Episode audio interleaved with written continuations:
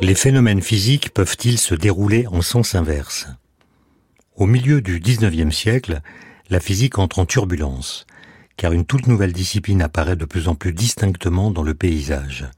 Elle s'appelle la thermodynamique, et elle surprend, car ces principes, pour la plupart découverts par des ingénieurs à partir d'expériences réalisées sur des machines réelles, notamment des machines à vapeur, s'expriment au travers de lois et de concepts qui semblent étrangers à la mécanique de Newton. Cette nouvelle physique s'appuie en effet sur des équations qui ne sont pas invariantes par renversement du temps, contrairement aux équations de la mécanique.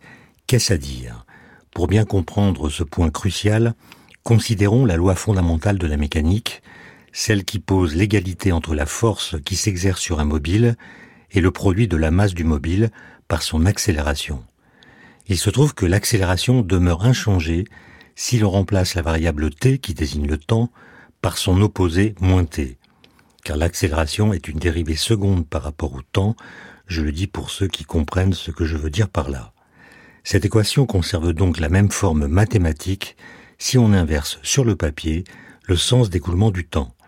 Cela ne signifie nullement que les voyages dans le temps sont possibles, mais que, selon les lois de la mécanique, tout phénomène qui se déploie chronologiquement dans un certain sens pourrait en principe aussi se dérouler dans le sens inverse. En d'autres termes, tous les phénomènes qu'elle décrit devraient être réversibles. Or, il existe à l'évidence des phénomènes qui ne sont pas réversibles, à commencer par la circulation de la chaleur, qui va du chaud vers le froid, jamais du froid vers le chaud. Elle semble donc échapper aux lois de la mécanique ou les contredire. D'une façon générale, l'évolution d'un système macroscopique est presque toujours irréversible, livré à lui-même, il tend vers un état d'équilibre et ne revient plus jamais à son état initial. Si vous mélangez du café et du lait, cela fait du café au lait, point barre, c'est définitif. Serait-ce le signe d'une contradiction fondamentale entre la mécanique et la thermodynamique? La mécanique, incapable de décrire l'irréversibilité que nous voyons se développer autour de nous, serait-elle au bord d'être dépassée? Très vite, le débat autour du statut de l'irréversibilité s'intensifie et pour cause. C'est l'unité même de la physique qui semble menacée.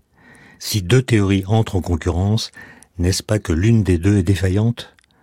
La controverse scinde rapidement la communauté des physiciens en deux camps. D'un côté, ceux qui prônent une rénovation, voire un abandon des principes de la physique newtonienne. De l'autre, ceux qui continuent à s'en remettre à eux. Les premiers, largement majoritaires, propose de relativiser, de compléter, voire de contester les principes et les équations de la mécanique classique, au motif qu'ils ne permettent pas de rendre compte de l'irréversibilité des phénomènes. Parmi eux, les plus radicaux sont ceux qu'on appelle les énergétistes, rassemblés derrière le physico-chimiste Wilhelm Ostwald, qui ne croit même pas au concept de matière. Elle n'est, selon eux, qu'une pure construction mentale. Mais les énergétistes sont surtout allergiques au concept d'atome. Comment oser invoquer, disent-ils, pareille entité métaphysique que personne n'a jamais pu observer? Les seconds, les physiciens peu nombreux qui continuent de croire à la mécanique, se rangent derrière le physicien Ludwig Boltzmann. Ils tentent de trouver des modèles d'explication aux phénomènes irréversibles en continuant de s'appuyer sur les équations de la mécanique, bien que celles-ci ne décrivent que des processus réversibles mais il se voit contraint d'invoquer une hypothèse supplémentaire qui apparaît absurde aux yeux de nombreux physiciens. Cette hypothèse, c'est que les atomes existent et constituent la matière sous toutes ses formes. Car ces physiciens ont l'intuition que l'origine de l'irréversibilité est d'ordre statistique. Le comportement d'un très grand nombre d'atomes peut être globalement irréversible, même si les lois qui déterminent les trajectoires de chacun d'eux sont réversibles. En somme, la thermodynamique ne serait rien d'autre qu'une mécanique statistique dont les principes ne sont nullement opposés à ceux de la mécanique. Ils seraient même identiques. La suite de l'histoire donnera raison à Boltzmann. Les physiciens ne vont pas tarder à découvrir en 1906 que l'atome existe bel et bien. Ils démontreront ainsi de façon indirecte la pertinence des analyses du physicien viennois Boltzmann. Des équations invariantes par renversement du temps sont capables de rendre compte de phénomènes qui, eux, ne possèdent pas cette invariance. C'est ainsi que le monde physique parvient à être moins symétrique que les équations qui le décrivent. Je sais, cela peut sembler paradoxal, et c'est pourquoi je vous laisse tout le temps que vous voudrez pour réfléchir là-dessus.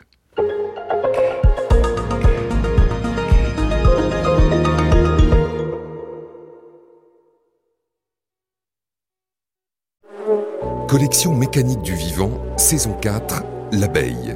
Il y a environ 1000 espèces d'abeilles en France. L'abeille à miel, Apis mellifera, est de loin la plus connue et la plus surveillée. Elle est essentielle à nos cultures. Les abeilles pollinisent près de 90% des plantes sauvages et les trois quarts des cultures dans le monde. Mécanique du vivant, saison 4, l'abeille. Un podcast de Marc Mortelmans, réalisé par Charles Trou sur franceculture.fr et l'appli Radio France.